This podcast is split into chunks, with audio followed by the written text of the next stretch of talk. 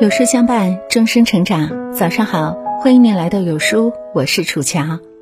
今天要和您分享的文章是《人民日报》推荐新的一年丰富自己的九个好习惯，作者有书易墨。如果你也喜欢这篇文章，请在文末点个再看。人生是所有习惯的总和，每个微小的习惯都在无形中决定了你的命运。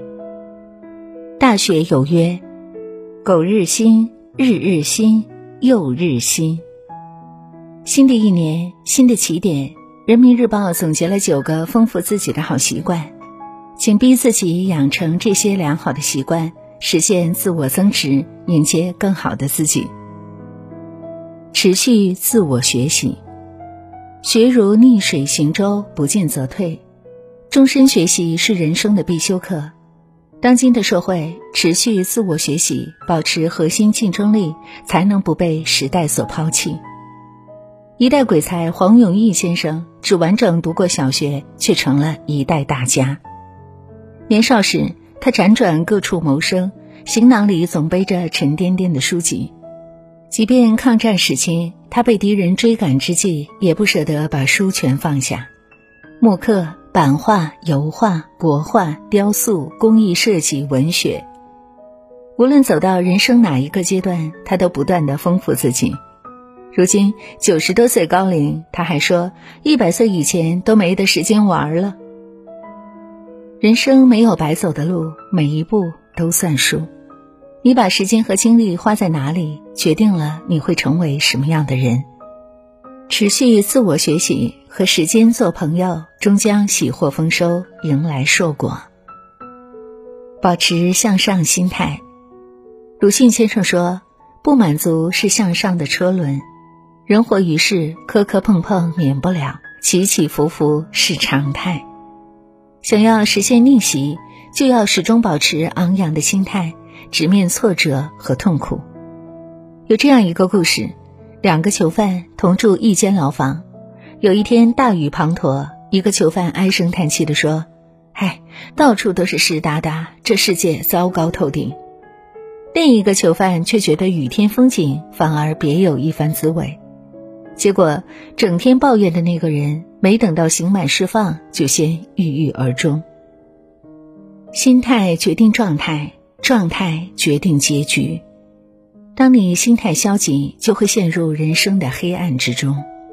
与其被前面的路障所束缚，吓得裹足不前，不如建立积极心态，懂得坦然处之，不轻易妥协，不随便认输。千帆过尽后，你终能到达彼岸，笑看春风。能够享受独处，《百年孤独》里说，人生终将是一场单人的旅行。一个人越早学会享受独处，就越早获得心灵的安宁。日剧《孤独的美食家》里的主角，每日经营杂货铺，辛勤为生活奔波。每天下班后，他都穿梭在大街小巷，用一顿美食来治愈自己。别人以为他孤独，但他却觉得自己在和食物谈恋爱，感到满满的幸福。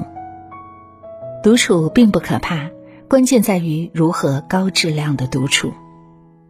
正如尼采所言：“如果你在苦难中找到目标，你就能忍受随之而来所有的痛苦；而当人们在苦难中看不到目标时，他们才会发疯。”独处时，不妨给自己设定目标：看一部电影，读一本好书，做一顿美食。当学会享受独处。你才能从喧嚣中脱离出来，听到内心的声音，汩汩流淌。学习新的技能。网上有人问：成年人还能从零开始学会一项新技能吗？高赞回答是：新技能学习的障碍往往不是智力因素，而是情感因素。很多时候，你的生活毫无进展，不是不够努力，而是害怕前进。学习新本领，增加核心竞争力，人生才能与众不同。畅销书作家乔西考夫认为，迅速掌握一项新技能并不难，秘诀就在于清除学习障碍，加至少练习二十个小时。为了论证这个观点，他克服畏难心理，从零开始，每天练习尤克里里至少四十五分钟。只用二十个小时，他就能够用四个和弦，在短短几分钟内演奏精彩的歌曲串烧。没有人天生什么都会，也没有人能够一蹴而就。放下心理负担，多学一项技能，你就能少求一次人。当你的核心竞争力越来越强，人生也就越来越稳定。培养人生爱好，陶安梦忆说。人无癖不可与交，以其无深情也。意思是说，人没有爱好是不可以与他交往的，因为他没有深情。爱好可以让人抵御日复一日的琐碎，获得人生的小确幸。前几天新闻报道了杭州一位五十四岁的鳗鱼大叔老沈，自儿时起他就喜欢画国画，还报过专门的绘画班。尽管他的工作是卖鱼。但他常常晚上七点下班后画到十一点，有时候在卖鱼的间隙也会跑去看画册。他说：“画画的时候我最开心，像是找到了最丰盈真实的自我，那种从内而外的满足感是难以形容的。”于观世上言语无味，面目可憎者，皆无癖之人耳。人生在世，没有半点爱好，就容易浑浑噩噩，了无生趣。有了爱好，才能活出人间真趣，抵御岁月漫长。做好时间管理。高尔基说：“世界上最快而又最慢，最长而又最短，最平凡而又最珍贵，最容易被忽视而又最令人后悔的，就是时间。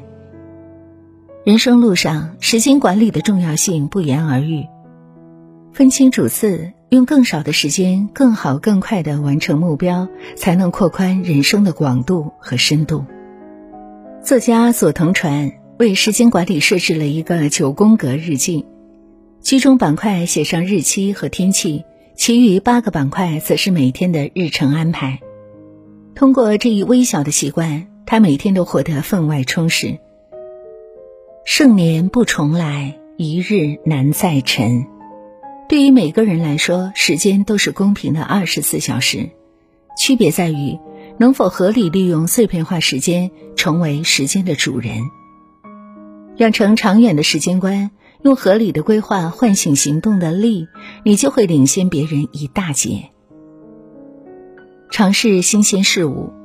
电影《步履不停》中有句台词：“你可以成为任何你想成为的人。”年龄不是实现梦想的障碍。敢于去尝试新鲜事物，你就能拥有无限的可能。纽约的不老女神菲利普斯，十四岁尝试学习芭蕾，一举成为纽约最负盛名的芭蕾舞演员之一。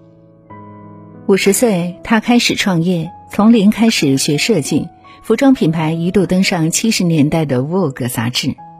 六十三岁，她心血来潮，学会了开飞机。八十六岁。他通过每天练习弹钢琴五小时，顺利出版了人生第一张个人专辑。九十多岁，他居然从万丈高空纵身一跃，又玩起了跳伞。在他身上，人们发现，除非不断尝试，否则你永远不知道自己还有多少潜能。人活一辈子，千万不要因为年龄和世俗的眼光给自己设限。生命不是单调的重复。始终对世界充满好奇，人生将更加丰富多彩。减少过分依赖。心理学上有一个著名的斯托克戴尔悖论。斯托克戴尔是一名美国海军上将，于1965年被俘关押。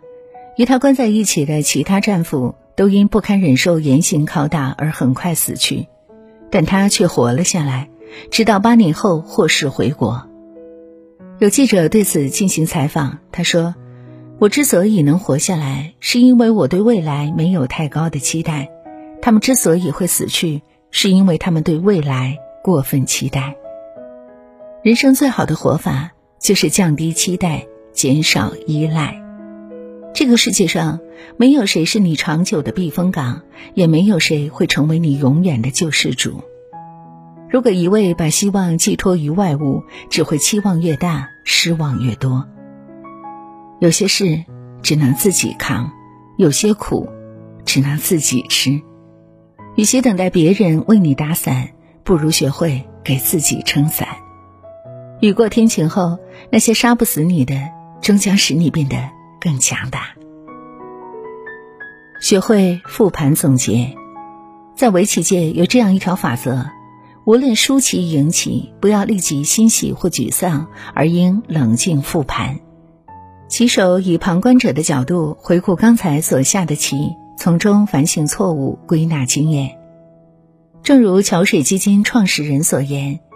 极少数人之所以能够取得成功，是因为他们能够超越自身，能够客观的看待事物，并接近事物的真相。想让自己不在同一个地方反复跌倒，就要提升自己的复盘能力。复盘把经验转化为能力一书里介绍了一种 G R A I 复盘法：一是回顾目标，想想当初做这件事的目标或期望的结果。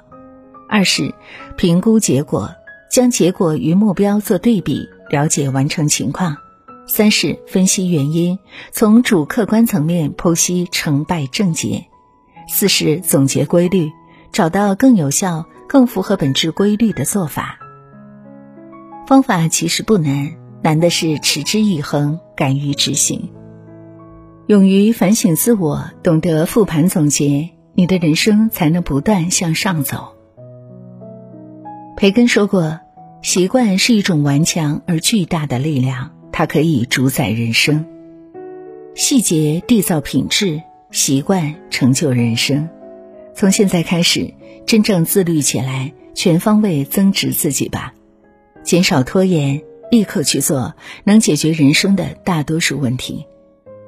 新的一年，让自己少一点焦虑，多一点自律，脚踏实地，久久为功。”给未来的生活再多一点甜。点亮再看，与朋友们共勉。人活半生，才发现何须相识满天下，只需一知己就够了。点击文末视频，愿我们都能遇到懂自己的知心朋友。扫描下方二维码，关注有书视频号，有机会获得一百本精美实体书。好了，亲爱的伙伴们，今天的文章就和您分享到这儿。如果你喜欢这篇文章，或者有自己的看法和见解，欢迎您在文末留言区和有书君留言互动哦。想要每天及时收听有书的暖心好文章，欢迎您在文末点亮再看。如果您觉得有书的文章还不错，也欢迎您分享到微信朋友圈。欢迎将有书公众号推荐给你的朋友们，这就是对有书君最大的支持。